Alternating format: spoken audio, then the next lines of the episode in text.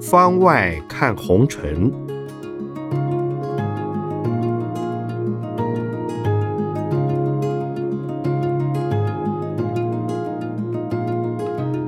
圣严法师著。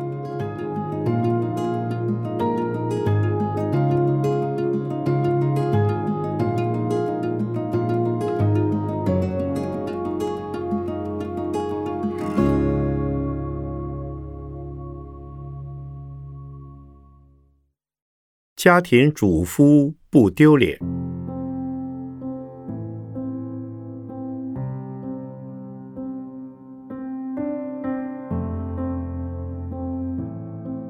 有人问：以前是男主外，女主内，但现在双薪家庭是主流，甚至还出现家庭主夫。不过，有些人看不起家庭主妇，觉得他们靠太太养很不光彩；还有人看不开，就烧炭自杀了。法师怎么看家庭主妇呢？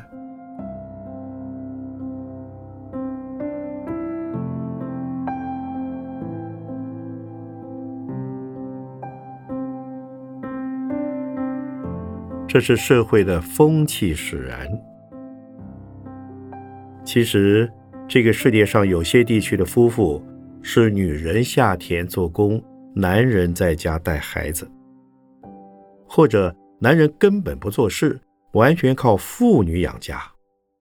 所以，男主外，女主内，并不是一定的道理。但是，这种由女人养家的社会毕竟稀少。现在工商社会里，大部分国家的情况都是双薪家庭，因为只靠丈夫一人的收入是不够养家的，要夫妇两人都有职业，才有办法支应家庭的开支。少数家庭主妇不用出去工作，那只有当丈夫的事业大、收入高才有办法。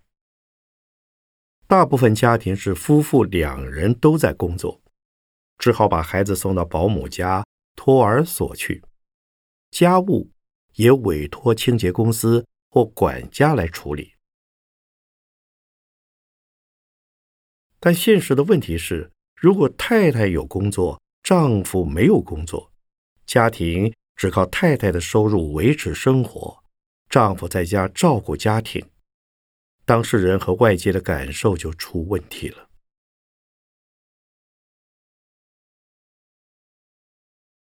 以社会现在的习惯来讲，男主内女主外是不大能被接受的。但是，我们可以反过来想一想：太太能够有工作，丈夫没有工作，只要太太不嫌丈夫。丈夫管家事、带小孩儿也没什么不好。其他人看了说：“这个人没出息，靠太太吃饭，不必理会。”为什么这样就是没出息呢？现在两性平等，太太能找到好工作，那就成就太太呀。我曾经看到一对夫妇，他们都是博士。但太太的工作机运较好，有公司高薪聘用她。由于丈夫学的学科比较冷门，找到了工作，薪水是太太的一半。夫妇两人商量结果，太太放弃工作，在家照顾孩子，成就先生去工作。就算太太是博士，还是觉得自己的社会成就强过丈夫，会对不起丈夫。丈夫也觉得不工作自己很没有面子，结果两人常为了小事而埋怨。丈夫总觉得自己对不起太太，要她放弃高薪，他觉得在家里仍然抬不起头来。太太原本可以赚到更多的钱，但是因为先生的面子，这个家的里子没有了。再比如说，英国女王的地位是大过她的丈夫的。女王对外参加各种活动时，她的丈夫总是跟着女王，陪着女王的，不能走在女王前面。这有什么不好呢？所以这些形式不必太计较。说穿了，就是传统两性不平等的观念，使得大家觉得。做家庭主妇很丢脸，实在没有必要。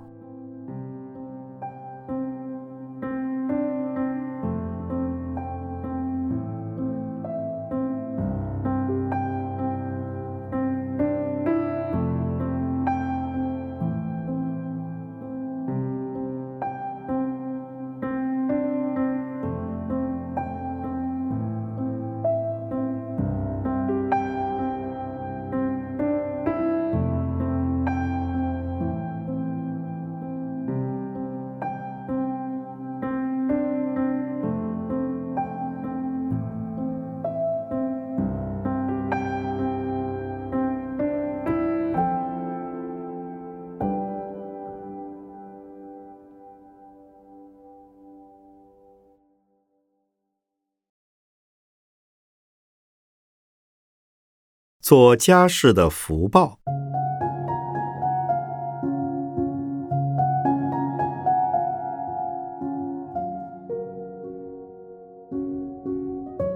有人问：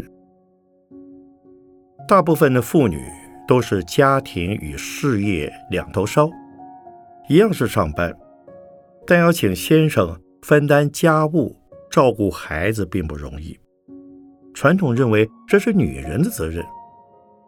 要怎样才能说服另一半分摊家务呢？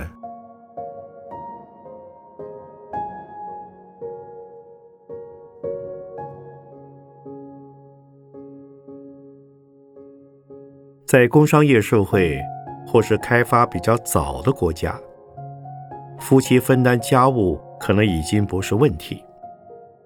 但在我留学的日本，是大男人社会，重男轻女。日本男人回到家，什么家事都不做。不过，在我日本博士班的同学中，有对年轻夫妻家务分摊着做，且做得很好。一人买菜，一人煮饭，一人洗碗筷，一人照顾客人，共同打理家务事，彼此分工，不分内外。三十年前。我暂时住在美国朋友家中，他们的家庭成员只有夫妻俩和一个孩子，家务也合作的很好，洗碗、打扫各有分工。我觉得他们的分工合作很好，尤其是双薪家庭，太太一样外出工作，回到家先生也该分担家事。我认识一位基金会的主管，他除公事之外，每天忙着家里的事。小孩上学要他送，衣服要他洗，家里环境要他打扫。他说：“我太太整天只想看看书报，听听音乐，散散步。”我说：“你工作这么忙，可不请位佣人来帮忙？”他回答：“找个佣人。”还得要有人来教佣人，我太太不会做这种事。我称赞他，你的福报真的很大。夫妻应该先商量哪些工作各自负责。如果对方都不愿做，那自己只好转个心念，自认家里有一位菩萨是来锻炼自己的。能者多劳，为了家庭，为了孩子，就多付出一些吧。我认识一对医师夫妇，两人移民至美国行医，太太当医师外还继续深造，她的收入是先生的两倍。他的工作很忙，家中还有两个小孩要照顾。但先生回家后只想看电视、报纸，家事全都不管。他和先生说：“为什么不能帮忙做家事呢？”先生说：“我只会看病，其他的事我都不会。”为了先生不做家事，他曾经几次向我说他想要离婚。我说离婚对小孩不好，要他好好考虑。他接受了。现在孩子都大了，家庭和乐是他的忍耐牺牲换来的。在先进国家里，男女平等也是社会的共识，大部分男人会分摊家务。每到星期假日，男人在家割草、整理庭院、修理家具、玩具，这是西方社会的文化传统。东方社会也应学学，注入这股好风气。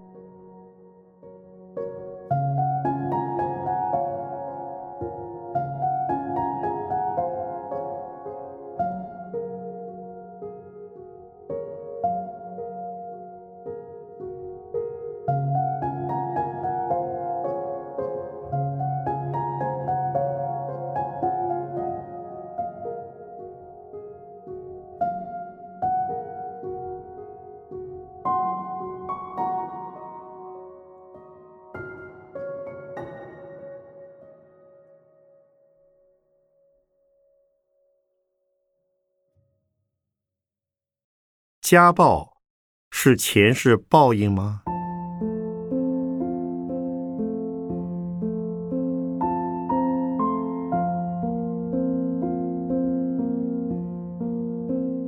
有人问：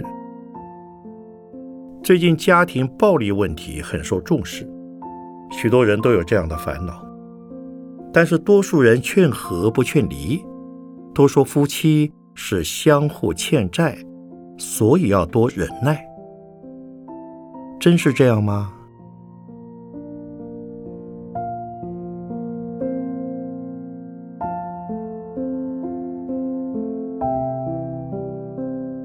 不对，把家庭暴力说成是前世因、今生果，这是非常消极的，对改善现实既没有帮助，且错用了因果观念。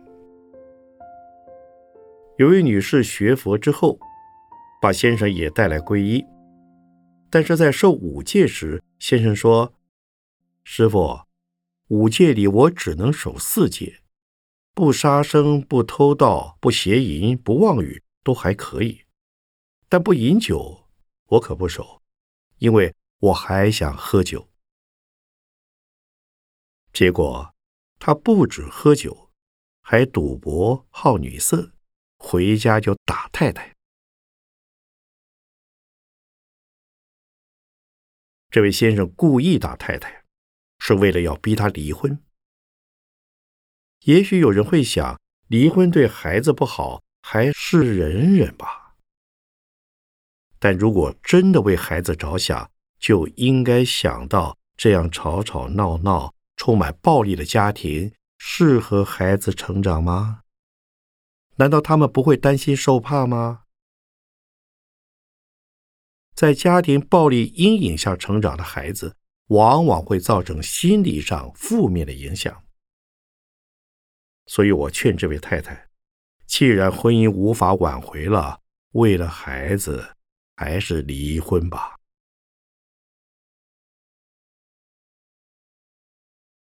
从我的立场，当然劝和不劝离。夫妻之间有问题，应该好好沟通，不要轻言离婚。但如果真的无法相处，离婚也是一种处理的方式。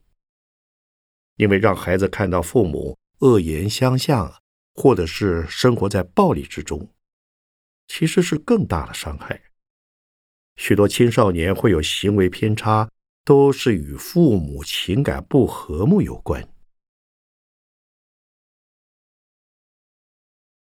把家庭暴力归咎于因果业报，被虐待的一方必须默默承受，这种说法是非常不恰当的。所谓因果，有的是异类因果，也就是说，因为时间或者空间的因素不同，结果便有所不同。比如说，本来种苹果、种桃子，但是在接枝之后长出来的果实就和原来的不同了。至于真正的等类因果，种什么就得什么。其实不多，因为环境改变了，加上人为的努力，会使得前世种的因，在今世结出不同的果。又如我出拳打了你，你并没有还手，结果我这个打人的人不一定被打。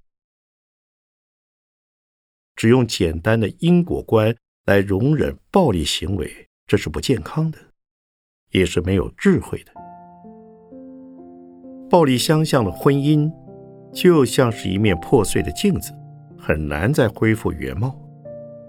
因此，我奉劝夫妻吵架最好能够马上和解。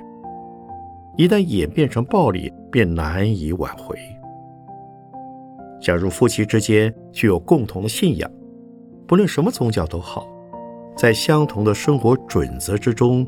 彼此互为扶持的伴侣，也就不会有家庭暴力的问题了。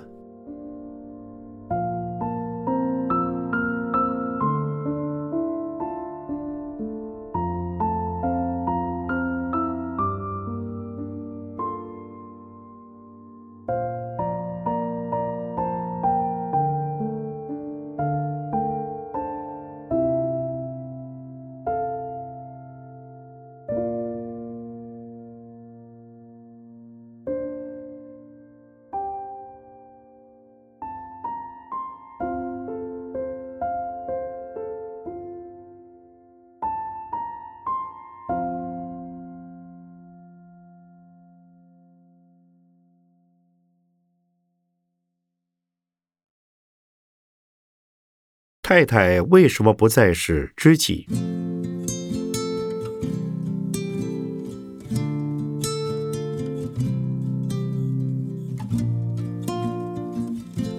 有人问：外遇越来越常见，几乎是现代人的普遍危机。如果朋友遇到配偶外遇的问题，该怎么劝慰他呢？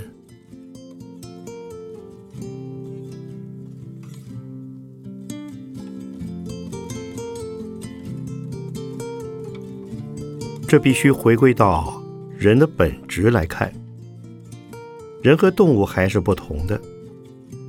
动物的交配是为了繁衍后代，有固定的季节或周期，不会是随时兴起而为之的。但人类不同，似乎在性这件事上比动物更有自由度。但是，既然作为人，就要有人的责任。婚姻原本就包含了感情与责任。面对婚姻之外的诱惑，要回想起自己结婚时所发的誓愿，曾经承诺要终身相守，没有二心。像西方人，结婚是在教堂里对着上帝发誓，两人不论贫富都不离不弃。现在有些人是到法院公证结婚，两人在法官见证下，在结婚证书上盖章，用法律背书，缺少一点盟约的神圣性，但一样是一种约定。现代人不再重视婚姻的约定及责任，这是社会的危机。我主张结婚时。应有宗教仪式，在典礼之中向大众宣誓，从此要对婚姻尽责任及义务，彼此相守，用宗教信仰的力量来互相约束，可能好一些。无论如何，结婚时戴婚戒是一种信物，一种契约，像守了戒一样。但许多人宁可把婚戒给脱掉了。对出轨的人，我还是要劝一句：回到作为人的责任，信守最初的承诺。许多人会说，这只是逢场作戏，或是一时好玩，或者说难得遇到红粉知己，这些都是不可以的，都会影响夫妻之间的感情。偷情看起来浪漫，但为何不回头想一想，是不是冷落了自己的配偶？太太为什么不再是知己了呢？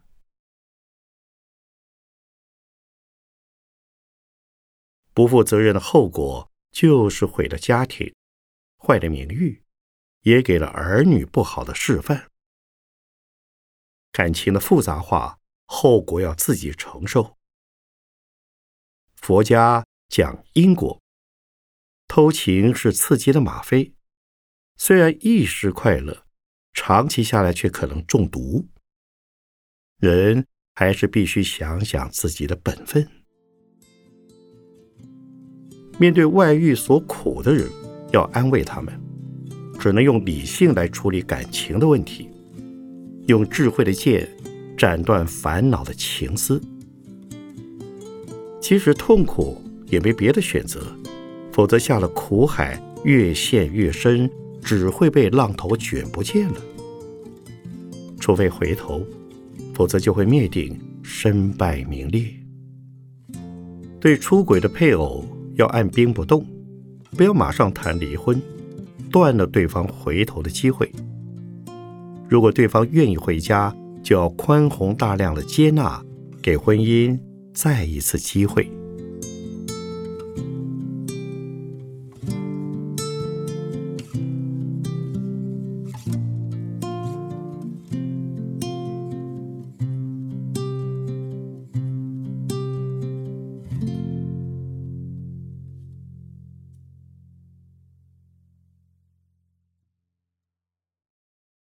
外遇毁掉一家人。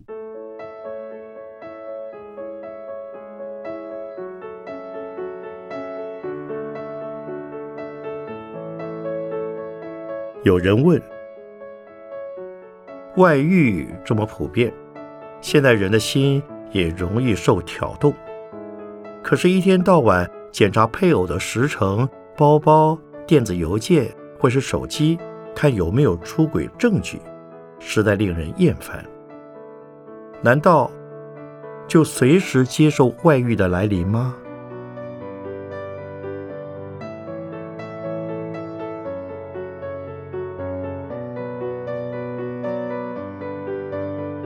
外遇不是现在才有，在过去社会也有的。大致上，中年以后，事业有成，身体状况还不错，就可能遇上诱惑。有人看上财富或名望，有人因为外表，要拒绝这种诱惑还真不简单。或者，已婚者主动的去追求第三者。原因可能是对自己的配偶不满意，想找另外的对象，作为精神上的避风港。所以，外遇可能是出轨者单方面的问题，也可能是夫妻两方面的问题。当已婚者遇上诱惑，要把诱惑视为陷阱，尽力避免。如果发现配偶有了外遇，最好不要吵闹，要爱护他，同情他。外遇是个火坑，是个地狱，毁掉的不止一个人，而是一个家。多给外遇者关爱和包容，或许他就能回头。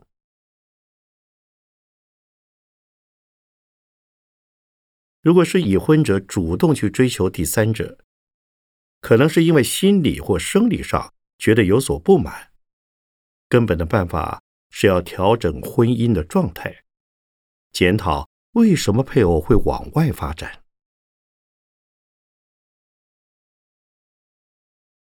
要改变习以为常的婚姻状态，这要花时间，也要用心。如果天天查配偶的行程，检查皮包，查查电子邮件或手机通联记录，像这样存着怀疑的心来对待对方，夫妻感情本来还没有这样恶劣，老是怀疑、监视，把对方当成贼来看，感情就更不可能好得起来了。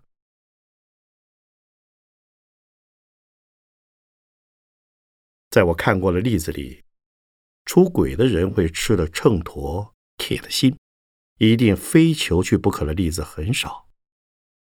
所以，婚姻有了问题，应该用爱来包容，把家照顾得非常温暖，让家人回家之后感到舒服愉快。那么，让出轨者回家就不会太远了。如果配偶是无论如何不回头了，那就再看下一步的打算。如果严重到了这种程度，只能放他走，否则两人成了怨偶，一见面就吵架，那多痛苦啊！不过这是万不得已的做法。台湾的离婚率不断升高，原因是大家对婚姻不珍惜，结婚的时候。两人应该要有心理准备，如何营造家庭的温暖，夫妻之间融洽的情感，彼此互相体谅、尊敬，互相学习帮助。如果经常有这个共识，就算对方有了外遇，终究还是会回头的。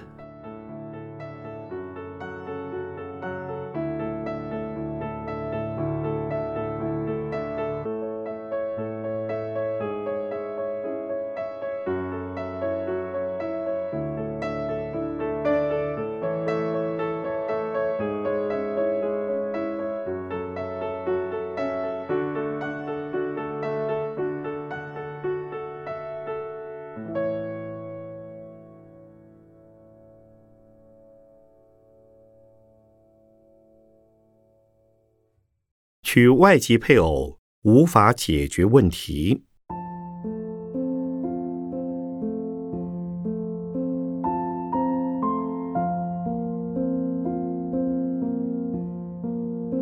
有人问：有不少心智障碍者的父母担心自己年老以后没有人能照顾智能障碍的儿女，于是花钱娶外籍配偶，好代替自己。照顾孩子，有人批评买新娘违反人权，但如果不这样，心智障碍者老来没人照顾的问题又无法获得解决，这该怎么办呢？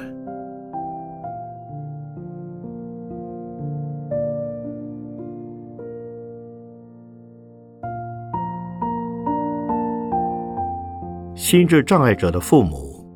会用钱买媳妇，主要作用有两种：第一是希望传宗接代；第二是孩子无法自己生活，也不会管理家业，希望媳妇生了下一代还能替他们管家产。这样的安排就如同买保险，老人家以为这样做，儿子晚年就有保障，老夫妻。也可含笑九泉。我知道有不少家庭是这样做的，有的还真的生了好几个孩子。一般来说，甘愿嫁给残疾丈夫的异国新娘，大多是出身穷困家庭，希望嫁来台湾之后衣食无忧。不过，这样的保险并不保险。当老夫妇还在，一切都管得到，老人家还可以帮忙照顾孙子。一旦老夫妻往生，一切就很难说了，就看家里的财产够不够往后的生活开销。如果家里的财力不够，媳妇也许会选择离开这段婚姻，最后生下了孙子没人照顾，反而成了另一种社会问题。